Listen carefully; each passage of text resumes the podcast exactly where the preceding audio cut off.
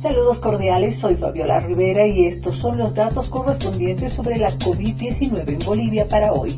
Los datos para hoy miércoles 18 de agosto. 715 casos positivos registrados, 221 en Santa Cruz, 135 en La Paz, 122 en Cochabamba, 97 en Tarija, 65 en Chuquisaca, 50 en Potosí, 3 en Oruro, 10 en Beni y 2 en Pando. Los fallecidos suman 14 en la jornada.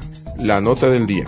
Cuba enfrenta en este momento uno de los peores brotes de la región y del mundo, si hablamos en términos de casos confirmados diarios por millón de habitantes, indica el virólogo cubano Amílcar Pérez Riverol.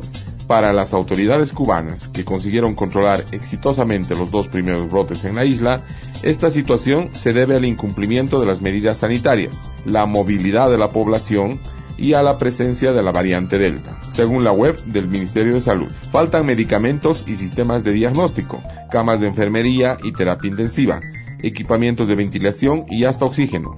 Este es el reclamo de la población que pide una solución a la crisis sanitaria.